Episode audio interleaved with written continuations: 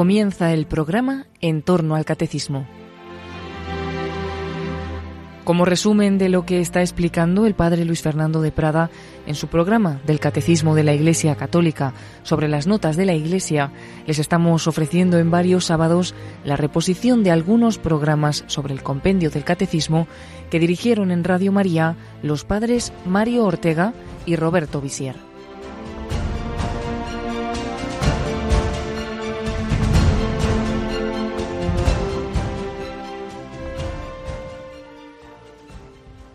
Bienvenidos al programa sobre el compendio del catecismo. Les habla el padre Roberto Visier. Como saben, estamos hablando de la Iglesia.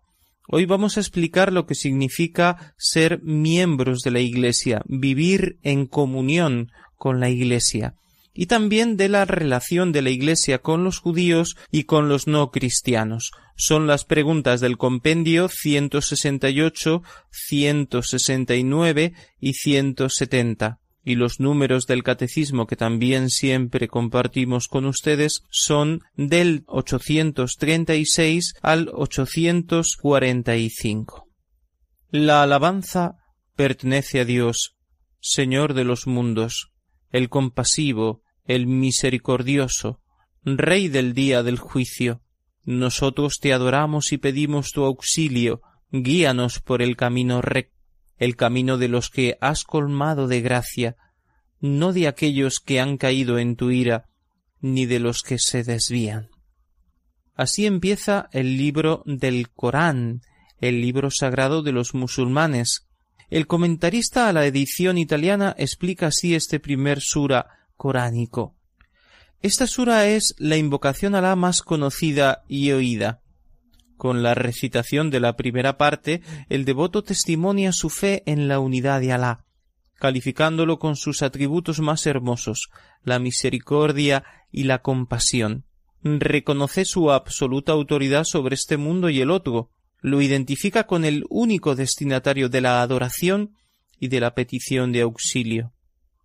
En la segunda parte el musulmán dirige una llamada vehemente a su Señor para que lo guíe por el camino recto y lo aleje de todo lo que no le agrade y de todo lo que lo pueda extraviar.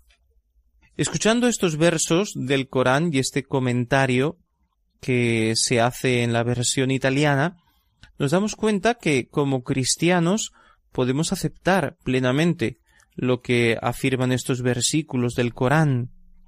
Un único Dios, que es compasivo y misericordioso, al que adoramos y pedimos ayuda, que nos llena con su gracia, con sus bienes, y que nos enseña el camino recto, el camino justo, el camino del bien, y que nos promete la vida eterna, un Dios que es juez infinito, juez de poder, de sabiduría, de justicia infinita. La expresión caer en la ira de Dios nos puede resultar un poco fuerte, pero no podemos olvidar que también se encuentran expresiones similares en el Antiguo Testamento e incluso en el Nuevo, por ejemplo, en el Apocalipsis. La fe cristiana cree también en el juicio, en el día del juicio, y en la retribución tanto de los justos, de los santos, como de los injustos, de los impíos, Muchas semejanzas son comprensibles en cuanto que Mahoma se ha inspirado en parte en la Sagrada Escritura, tanto en el Antiguo, sobre todo en el Antiguo Testamento, pero también en el Nuevo, porque en el Corán se nombran a los patriarcas, se nombra a Jesús, se nombra a María. A la vez, no cabe duda de que la fe cristiana y la musulmana son muy distintas, que sobre todo el Nuevo Testamento eh, introduce una moral muy superior a la que se refleja en el Corán. Para ellos el gran profeta es Mahoma, es como su Mesías, mientras que para nosotros el Mesías es Jesucristo, que además es mucho más que un profeta o que un Mesías ungido por Dios, sino que es Dios hecho hombre, Dios que viene a habitar con nosotros. No podemos negar como conclusión que entre un musulmán piadoso y que no sea fundamentalista y un católico practicante puede haber mm, bastante sintonía, los dos son creyentes, los dos quieren servir a Dios, los dos intentan agradar a Dios, los dos creen en la vida eterna, mientras que eh, un católico que se relaciona con otro católico pero que no es practicante, que vive como si Dios no existiera, pues puede tener una relación, una sintonía mucho menor, porque esta persona es católica, como yo, está bautizada, pero vive muy lejos de Dios. Para él Dios no tiene un puesto en su vida, la religión no es una cosa importante. En este sentido, podemos en algunos casos sentirnos más cerca de personas creyentes que no son cristianas que de otros cristianos o de otros católicos que han abandonado su fe. Escuchemos ahora la pregunta 168 que nos habla de quién pertenece a la Iglesia. ¿Quién pertenece a la Iglesia Católica? Todos los hombres, de modos diversos, pertenecen o están ordenados a la unidad católica del pueblo de Dios está plenamente incorporado a la Iglesia católica, quien poseyendo el Espíritu de Cristo se encuentra unido a la misma por los vínculos de la profesión de fe, de los sacramentos, del gobierno eclesiástico y de la comunión. Los bautizados que no realizan plenamente dicha unidad católica están en una cierta comunión, aunque imperfecta, con la Iglesia católica.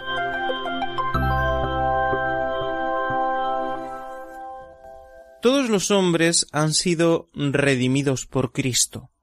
Todos están llamados a pertenecer a la Iglesia, a la Iglesia fundada por Jesucristo, a la Iglesia visible, querida por Dios. Todos están ordenados en este sentido a la unidad católica del pueblo de Dios. Pero naturalmente no basta esta redención obrada por Cristo para incorporar a todos a la Iglesia, sino que la incorporación a la Iglesia tiene que eh, cumplir una serie de principios, de requisitos, de vínculos de comunión con la Iglesia. Y el catecismo lo explica así, el compendio. ¿Quién está plenamente incorporado? Y dice, el que posee el Espíritu de Cristo. Es una expresión un poco general. Bueno, ¿y quién posee el Espíritu de Cristo? según las palabras de San Pablo, el que no posee el Espíritu de Cristo no es de Cristo. Me da la impresión de que esta afirmación del compendio, que recoge también del catecismo naturalmente, eh, se refiere a una incorporación sobre todo de la actitud de la persona, de la vida de la persona, que aceptando la fe de Cristo y, y, naturalmente recibiendo los sacramentos que la incorporan a la Iglesia, a la vez vive esta comunión con el Señor, quiere seguirle, recibe su gracia salvadora y santificadora, y por tanto recibe al Espíritu Santo que habita en su corazón y que lo guía. El que tiene el Espíritu de Cristo es el que verdaderamente vive en Cristo, el que trata de agradarlo, el que se aleja del pecado. Y en este sentido es posible que personas que estén alejadas de la Iglesia católica, pero que viven su fe intensamente, tengan, en un modo misterioso, el Espíritu de Cristo. Pero para estar plenamente incorporados a la Iglesia se necesita profesar la fe de la Iglesia. No basta que el Espíritu Santo actúe en esa persona, porque no se niega a nadie Dios y a todos conduce a la salvación, pero la verdadera participación en la plenitud de los bienes de salvación en la Iglesia de Cristo lleva consigo aceptar los dogmas de la fe cristiana, todas las verdades de fe contenidas en el credo, aceptar el dogma de la Santísima Trinidad, único Dios, tres personas, Padre, Hijo y Espíritu Santo, aceptar la identidad de Cristo como verbo de Dios hecho hombre, verdadero Dios, verdadero hombre, aceptar la Iglesia como eh, camino de salvación, aceptar la vida eterna, cielo, infierno, purgatorio, tal como la fe de la Iglesia nos lo explica, tal como nos lo ha revelado el Señor en el Evangelio y en la tradición de la Iglesia. También necesitamos para vivir incorporados a la Iglesia los sacramentos que nos ha dejado el Señor precisamente para eso, para que sean signos de la santificación que obra Dios en nuestros corazones, signos eficaces. Los sacramentos de iniciación son los que nos incorporan plenamente a la Iglesia. En primer lugar, el bautismo, pero también la confirmación añade una gracia nueva del Espíritu Santo que nos lleva a la madurez en Cristo y la plenitud de la incorporación a la Iglesia y a la fe cristiana no se da si no se recibe la Eucaristía, que es la plenitud, que es la cima de la vida cristiana, es recibir a Jesucristo en su cuerpo, en su alma, en su divinidad, eh, recibirlo eh, dentro de nosotros y llegar a esa comunión con Cristo que es el fin de la Iglesia, que es el fin de la salvación, vivir en comunión con Cristo, vivir en comunión con la Santísima Trinidad.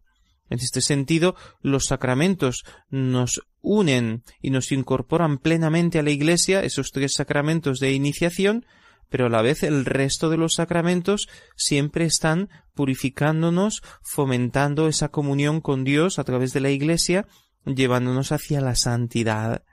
Para poner un ejemplo, si yo vivo incorporado a la Iglesia, me siento parte de la Santa Iglesia de Dios y decido formar una familia, tengo que recibir el sacramento del matrimonio. No basta que yo diga es que nos queremos mucho, ya nosotros creemos en Dios, de qué sirve firmar un papel, porque alguien tiene que eh, decirnos que estamos casados y ya nosotros queremos vivir juntos y nos amamos. No, es necesario el sacramento que santifica la unión. Es necesaria esa profesión de fe pública, en la cual yo reconozco que la Iglesia tiene el poder para santificar la unión del hombre y de la mujer. La comunión con la Iglesia exige también reconocer la autoridad de los obispos y del Papa y vivir en comunión con ellos, en comunión con toda la Iglesia, con todos mis hermanos bautizados, con los que tengo que convivir, a los que tengo que respetar, con los que tengo que colaborar en la obra de evangelización, eh, ser miembros vivos de la Iglesia y reconocer la autoridad que por el sacramento del orden han recibido los obispos en comunión con el Papa, los sacerdotes, vivir en esa comunión con la estructura visible jerárquica de la Iglesia, con el puesto que cada uno ocupa en el pueblo de Dios. Eso lleva consigo también aceptar el magisterio de la Iglesia y reconocer eh, a los pastores, como ya hemos dicho, ese ministerio de guiar al pueblo de Dios y ese poder para administrar los sacramentos, para perdonar los pecados, para santificar. El concilio, también lo dice el catecismo, tomando una frase de San Agustín nos dice algo muy importante. No basta un cumplimiento externo, no basta que yo esté inscrito en un libro de bautismos, en un libro de confirmaciones. No basta que mi nombre esté ahí, que yo haya sido bautizado, yo tengo que vivir mi fe. Por tanto, según la expresión de San Agustín, no puede salvarse el que está en el seno de la Iglesia con el cuerpo pero no con el Espíritu. El que sí ha sido santificado está sellado por el Señor con el bautismo, con la confirmación, pero su corazón está lejos de Dios, su vida externa, pública, está lejos de Dios. Entonces, eh, no tiene sentido, eh, no está viviendo esa comunión con el Señor en la Iglesia. Así lo explica también el número 14 de la Lumen Gentium del Concilio Vaticano II, cuando recuerda a los católicos que su condición de hijos de Dios y miembros de la Iglesia es un don, es un don no merecido, no nos podemos enorgullecer o envanecer de algo que hemos recibido como don. Como ya decíamos en otro programa, no es que nosotros seamos más buenos o más listos, hemos recibido este don, y con este don podemos ser santos, debemos ser santos. Pero si yo no respondo a esta condición de hijo de Dios, con el pensamiento, con las palabras y con las obras, lejos de salvarme, seré juzgado con mayor severidad. Por tanto, para ser un poquito más concretos. No estarían en comunión plena con la Iglesia, aunque posean una cierta comunión, todos aquellos que culpablemente no viven en fidelidad al Evangelio, según lo que acabamos de explicar, sean de la Iglesia que sean, si no viven su fe, si viven en el odio, en el rencor, en la violencia, si no sirven a Dios, si viven en la impureza, en el adulterio, etcétera, etcétera, entonces no pueden estar en comunión plena con la Iglesia porque están apartándose de Dios. Si no están en comunión con Dios, ¿cómo van a estar en comunión plena con la Iglesia? Pero, naturalmente, tampoco pueden considerarse en comunión plena con la Iglesia, aunque procuren vivir su fe con sinceridad, con coherencia, los que han recibido un bautismo válido, pero no pertenecen a la Iglesia católica, sino que eh, se adhieren a otras iglesias separadas y que no mm, viven en esa comunión jerárquica o no aceptan todos los dogmas de la fe de la Iglesia de todos los siglos. No puede la Iglesia católica considerarlos en plena comunión. Si sois cristianos, tenéis un bautismo verdadero, muchas de las cosas que creéis también las creemos nosotros, pero algunas cosas nos separan, nos diferencian, no aceptáis la autoridad de la Iglesia sobre vosotros. En ese sentido, por ejemplo, la Iglesia ortodoxa está muy cerca de la comunión plena con la Iglesia católica. Es un paso pequeño que desgraciadamente todavía no se ha dado, pero que eh, estamos cerca porque eh, lo único que separa es esa comunión plena con el Papa. No existe esa comunión plena con el sucesor de San Pedro pero ellos eh, tienen las mismas creencias que nosotros y una liturgia también muy cercana, unos sacramentos muy cercanos a los nuestros, que son los mismos. No se puede decir lo mismo de muchas sectas que aunque lleven el nombre de cristianas, no son cristianas y por tanto ni siquiera tienen un bautismo verdadero. O también despiertan cierta duda eh, muchas iglesias cristianas pentecostales que aunque reconozcan la esencia de la fe de la Trinidad y de la fe en Cristo Dios, sin embargo, eh, aceptan creencias tan extrañas y, llevan un, estilo de vida tan distinto que a veces se duda de que puedan considerarse verdaderamente cristianos. Finalmente, pueden salvarse sin esta comunión plena cuando tratan de servir a Dios con fidelidad y según su conciencia, porque Dios juzga a cada uno individualmente, según su coherencia, según su conciencia, pero no tienen la plenitud de los medios, quiere decir que encontrarán dificultades que quizás nosotros no encontramos, aunque tengamos que luchar también para vencer la tentación, para ser fieles, pero tenemos tantos medios como católicos, por eso debemos desear que todos entren en la comunión plena de la Iglesia, no por un orgullo personal, porque quiero que todos estén en mi equipo, no, sino por el bien de ellos, porque el don que hemos recibido nosotros perteneciendo a la Iglesia de todos los siglos, a la Iglesia católica, quisiéramos que lo tuvieran todos. Esto lo explicaremos mejor en otro programa, porque lo explica muy bien el compendio en la pregunta número 171. Pero ahora hacemos ya, eh, después de este largo discurso, nuestra primera pausa y volvemos enseguida.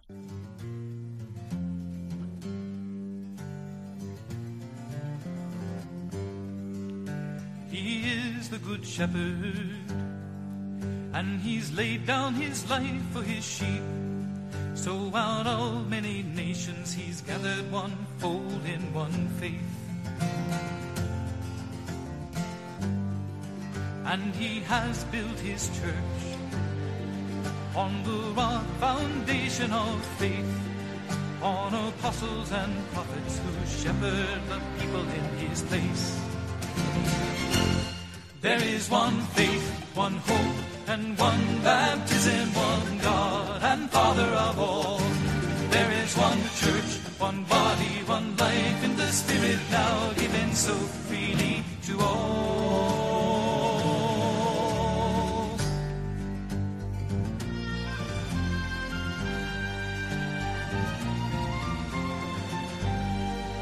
And he gave to Simon and to all other twelve the keys of the kingdom, so darkness shall never prevail. But some of the shepherds pastured himself on their sheep, so he has come out against them and scattered his people of faith. There still is one faith, one hope, and one baptism, one God and Father of all. There is one church, one body, one life, and the Spirit now given so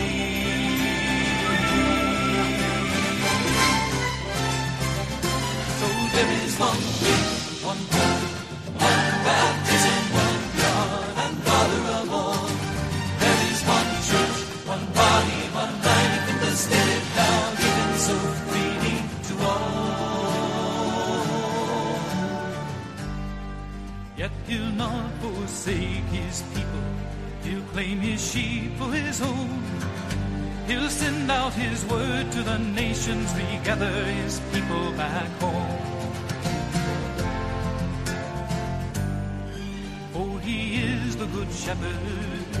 He's laid down his life for his sheep. So out of many nations, he's gathered one fold in one faith. There is one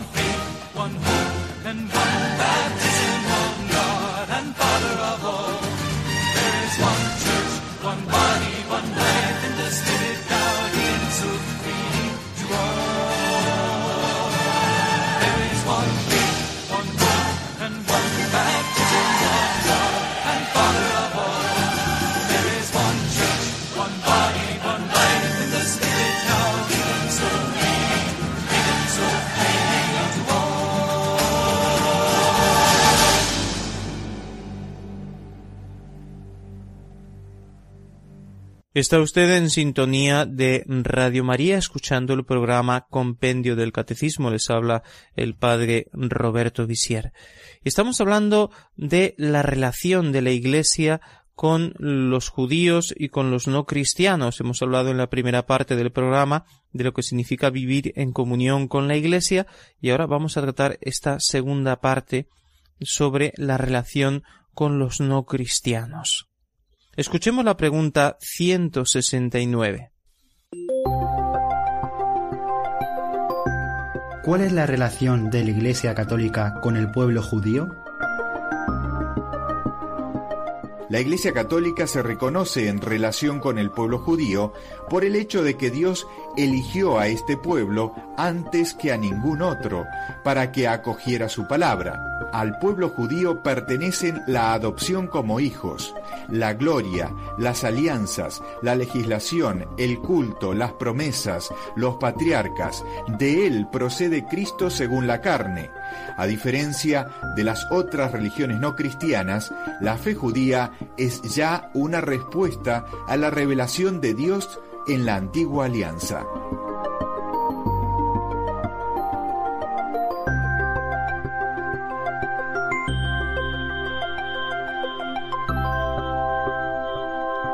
Es evidente que la Iglesia, sobre todo eh, a través del Concilio Vaticano II, ha tratado en estos últimos años de reconciliarse con el pueblo judío, con la religión judía, porque a lo largo de la historia los judíos han sido marginados en la sociedad cristiana de Occidente y con frecuencia se les culpaba de la muerte de Cristo.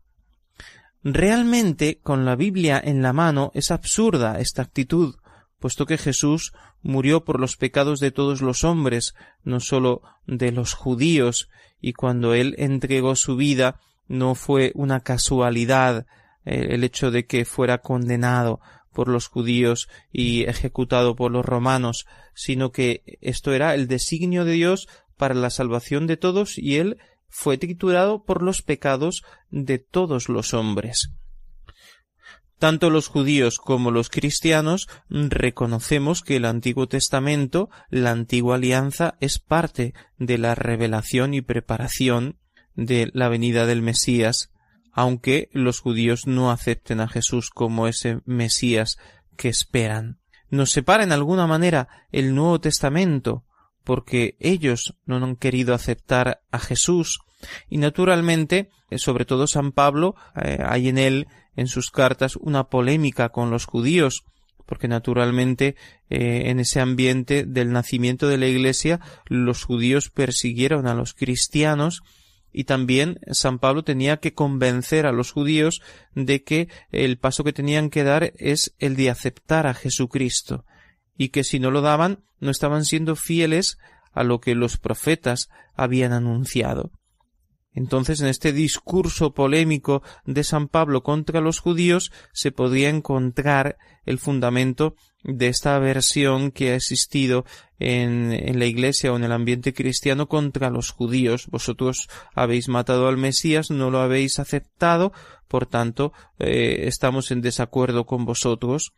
Y, pero, naturalmente, el mismo San Pablo eh, reconoce que ellos son el pueblo elegido y que también muchos de ellos, como el mismo San Pablo que era judío, de raza y de educación, han aceptado a Jesucristo.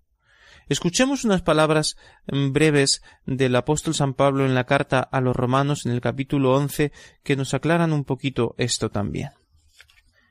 Dice San Pablo, según esto pregunto yo, ¿pero es que Dios ha rechazado a su pueblo? Está hablando de los judíos, naturalmente. No, ciertamente, que yo soy israelita del linaje de Abraham, de la tribu de Benjamín. ¿No ha rechazado Dios a su pueblo, a quien de antemano conoció? ¿O es que no sabéis lo que en Elías dice la Escritura como ante Dios acusa a Israel? Señor, han dado muerte a tus profetas, han arrasado tus altares, he quedado yo solo, y aún atentan contra mi vida. Pero ¿qué le contesta el oráculo? Me he reservado siete mil varones que no han doblado la rodilla ante Baal. Pues así también en el presente tiempo ha quedado un resto en virtud de una elección graciosa. Bien, en estas palabras del comienzo del capítulo once de la carta a los romanos, San Pablo dice, bueno, que siguen siendo el pueblo elegido, que muchos han acogido la fe cristiana, y también en otras partes de la escritura se habla de una vuelta del pueblo judío a la fe, que también constituye una de las señales que se reconocen de los últimos tiempos. Es además históricamente muy claro que la Iglesia nació en un ambiente judío. Jesús era judío, la Virgen María, San José, todos eran judíos. Eh, Jesús recibió una educación judía, vivió la fe de Israel y la vivió plenamente. Todos los apóstoles eran judíos y aunque la Iglesia se extendió rápidamente fuera de Israel y acogió a los paganos y los gentiles empezaron a formar parte de la Iglesia y hasta se estableció la capital, eh, por decirlo de algún modo, en Roma, eh, porque se convirtió en la sede de San Pedro, el príncipe de los apóstoles, sin embargo, es claro que muchos de los primeros cristianos eran judíos, que las primeras comunidades cristianas fueron aquellas que se organizaron allí en Tierra Santa, en Jerusalén y en otras ciudades. Con este fundamento que hemos puesto, tenemos que olvidar viejos resentimientos y la Iglesia conserva hoy, me parece que es evidente, buenas relaciones con los líderes judíos mucho más cuando después de una profunda investigación histórica de todas las fuentes, a pesar de lo que a veces se ha publicado de un modo muy superficial y sin ningún fundamento, Hoy en día está plenamente probado que Pío XII y gran cantidad de obispos, de sacerdotes, de laicos católicos ayudaron a los judíos durante la Segunda Guerra Mundial en esa terrible persecución que sufrieron a manos del nazismo. Y esto ha suscitado también en muchos judíos un sentido de agradecimiento a los cristianos que les ayudaron. También supongo que cristianos no católicos pues les echaron una mano. Siempre se pueden encontrar tristes excepciones en el sentido de que todavía existan cristianos que por cualquier causa, eh, muchas veces social o, de, educación o racial, pues eh, no miren bien a los judíos, pero eso no es una actitud verdaderamente cristiana. Como también eh, es incoherente que haya judíos que no quieran a los cristianos o que los miren mal en Tierra Santa sabemos que hay esta división entre musulmanes, cristianos, judíos, y hay como esa rivalidad de los unos contra los otros que es muy triste. Eh, como no podemos olvidar que existe la masonería de, de raíz judía, que es muy combativa contra la Iglesia. Pero a pesar de estos inconvenientes que todavía se pueden encontrar hoy eh, de judíos que piensan que los cristianos son sus enemigos eh, o que piensan que todo el que no sea judío es su enemigo y de cristianos que todavía ven con recelo a los judíos el deseo de la Iglesia es que las relaciones entre el pueblo elegido por Dios en el Antiguo Testamento y el pueblo de la Nueva Alianza, que es la Iglesia Católica, haya entre los dos un entendimiento, un espíritu de fraternidad. De alguna manera, como decía Juan Pablo II, tenemos que mirar a los judíos como nuestros hermanos mayores, Hacemos nuestra segunda pausa para hablar en el último cuarto de nuestro programa sobre la relación de la Iglesia con los no cristianos. Volvemos enseguida, no nos dejen. Te han insultado como a tu maestro, te han ofrecido el cáliz del desprecio, te han ajustado a golpes contra el leño, te han acusado lo que no has hecho, te han exigido lo que no hay derecho y te han pisado el rostro contra el suelo. Por eso, iglesia del Señor, pobre y pequeña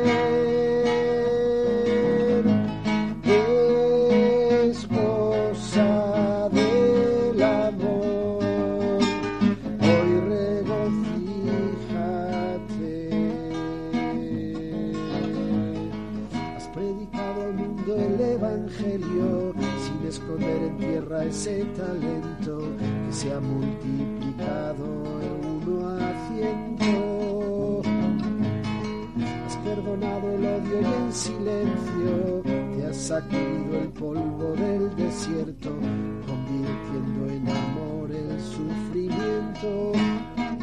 Por eso,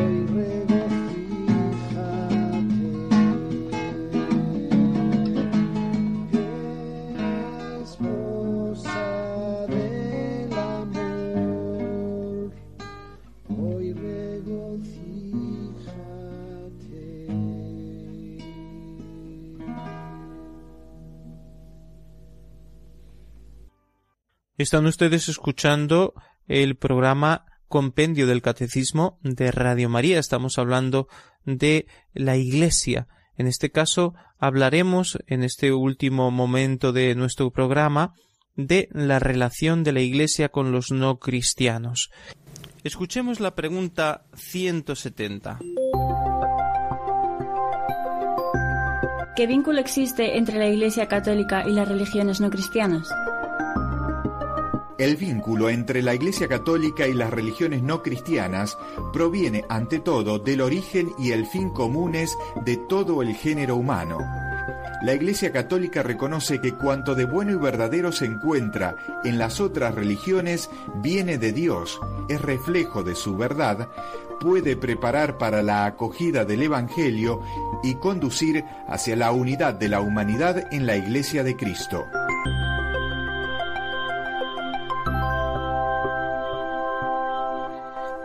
El cristiano reconoce la dignidad de toda persona humana, sin distinción de raza, de sexo, ni tampoco de religión, ni de nacionalidad, ni de nada, ¿no?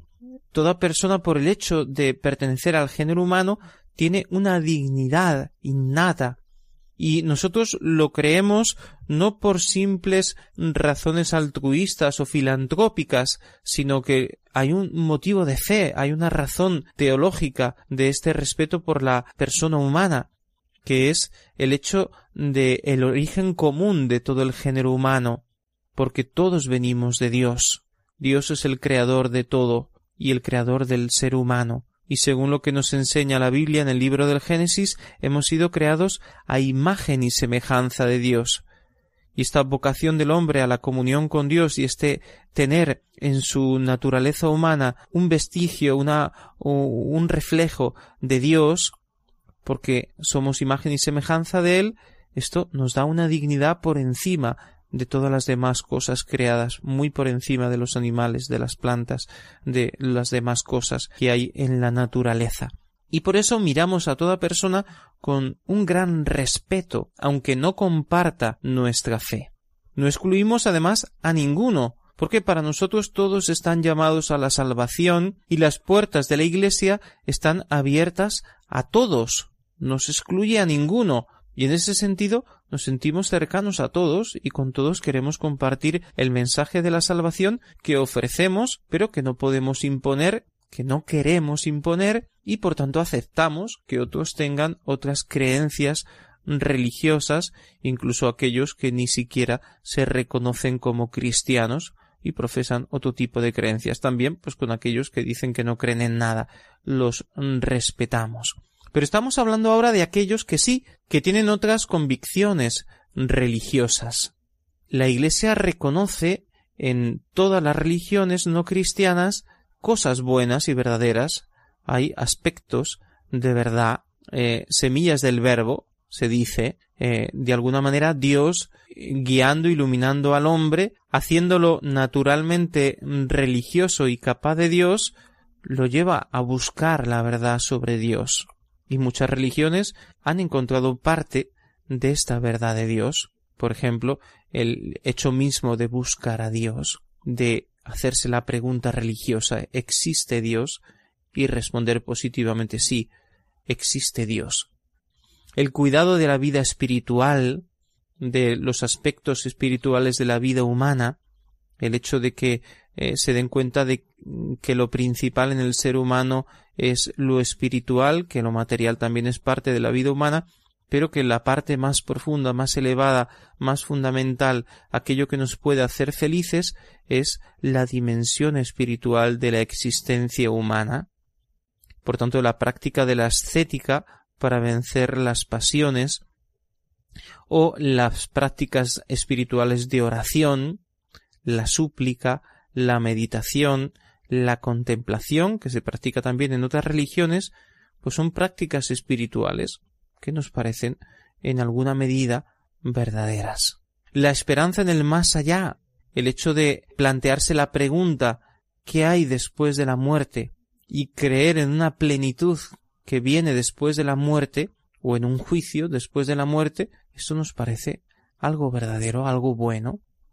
La búsqueda del bien y de la belleza, con un fundamento religioso, el deseo de una armonía con la naturaleza, todo eso es bueno, viene de Dios.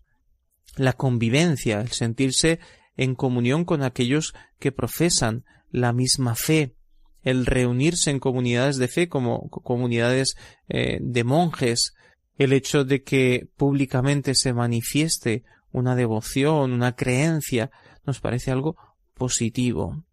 Que se dé valor a la familia y que la, la familia tenga un carácter sagrado, que se reconozca el carácter sagrado de la vida, de la procreación de los hijos, el respeto de la vida humana en la medida en que esté presente en otras religiones, es un valor a tener en cuenta, el valor de la fecundidad, etc. El culto a Dios en general, el hecho de presentar a Dios ofrendas, de pedir a Dios, de suplicar a Dios, todo eso son cosas que incluso nosotros hacemos también, que nos parecen verdaderas. Hay muchas intuiciones buenas presentes en otras religiones que tienen su origen en Dios, que ha hecho al hombre religioso, que de modo misterioso muestra sus caminos al que lo busca de todo corazón. Una persona piadosa, abierta a lo religioso, que busca la verdad plena, está mejor dispuesta a acoger incluso también el anuncio del Evangelio que una persona que no cree en nada, que se cierra a toda religión, que le parece que la religión es algo pernicioso. La fe en otra religión puede ayudar a aceptar también la fe en Jesucristo.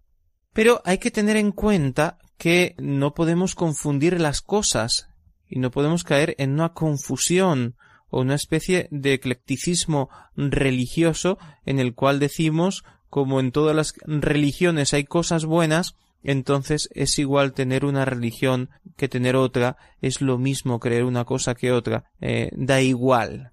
No da igual.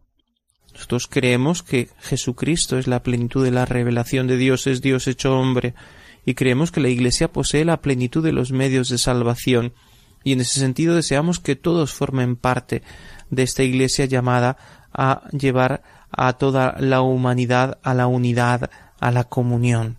Por otra parte, si acogemos prácticas religiosas o modos de pensar o creencias de otras religiones que no son católicas, esto nos puede llevar a una gran confusión. Nos puede conducir a la pérdida de la fe, al enfriamiento espiritual, al alejamiento de Dios. Ponemos algunos ejemplos. Si yo acepto el panteísmo que enseñan algunas religiones orientales, se desdibuja la persona de Dios. Ya no es un Dios personal, o si acepto un politeísmo, pues naturalmente ya mi relación con Dios no puede ser igual. También la meditación trascendental que se practica o las prácticas de oración que existen en otras religiones están muy lejos de lo que es la oración cristiana. Si yo intento practicar el yoga o la meditación trascendental pensando que eso me va a ayudar a rezar como cristiano, me equivoco. No es verdad. Es todo lo contrario, me puede alejar de Dios. Si yo acepto la reencarnación como una respuesta a la pregunta del más allá, estoy perdiendo la fe en la vida eterna tal como me la enseña la Iglesia Católica, la fe en la resurrección en el último día. La reencarnación no es verdad, no es una verdad de nuestra fe, no la aceptamos y así como otras prácticas como creencias en energías, eh, en fuerzas ocultas, están alejadas del pensamiento católico y nosotros no las podemos aceptar. Las filosofías orientales tienen una idea del hombre distinta de la antropología cristiana y siempre en una determinada religión hay detrás una filosofía, un modo de ver el mundo, un modo de ver el hombre. Y finalmente, eh, todo esto que estamos diciendo eh, es promovido por la New Age, por la nueva era. Es decir, no es simplemente que yo tomo alguna cosa de religiones no cristianas, sino que la nueva era está intentando hacer este cóctel de prácticas religiosas que al final no son ninguna religión, la nueva era es una corriente pseudo religiosa y por tanto no religiosa que toma de todo un poco para al final no darnos nada. Es una corriente profundamente anticristiana. Y nosotros podemos engañarnos al oír hablar de Dios, de vida después de la muerte, de seres espirituales, de energías espirituales, nos puede engañar mucho. No, tenemos que rechazar lo que no es cristiano.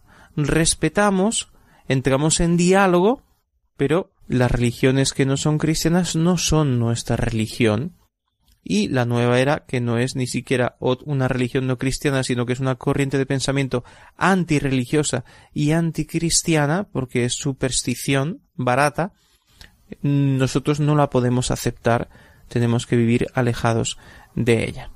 Y como conclusión de este programa de hoy, quisiera compartir con ustedes el número 16 de la Constitución sobre la Iglesia Lumen Gentium del Concilio Vaticano II.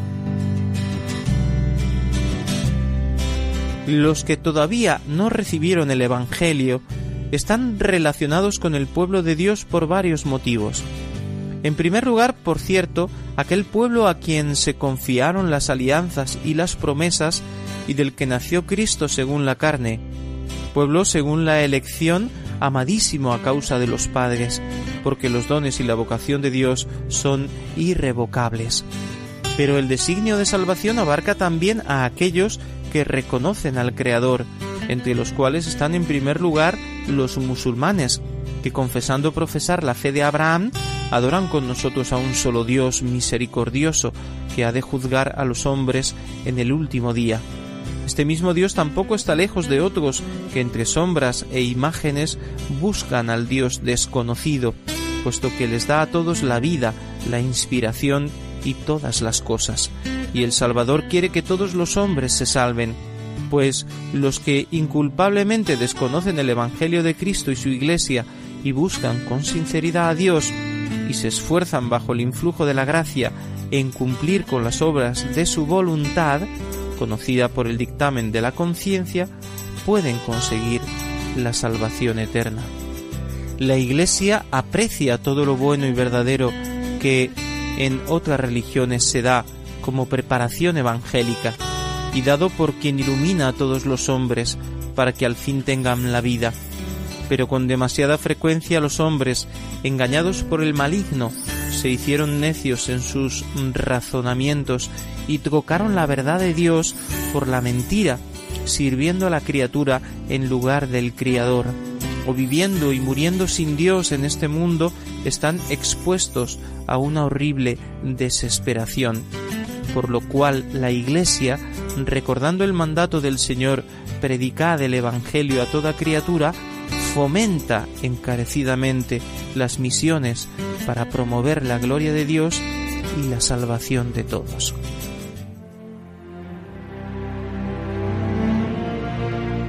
Finaliza en Radio María en torno al catecismo. Como resumen de lo que está explicando el padre Luis Fernando de Prada en su programa sobre el catecismo de la Iglesia Católica acerca de las notas de la Iglesia, les estamos ofreciendo en varios sábados la reposición de algunos programas del compendio del catecismo que dirigieron en Radio María los padres Mario Ortega y Roberto Visier.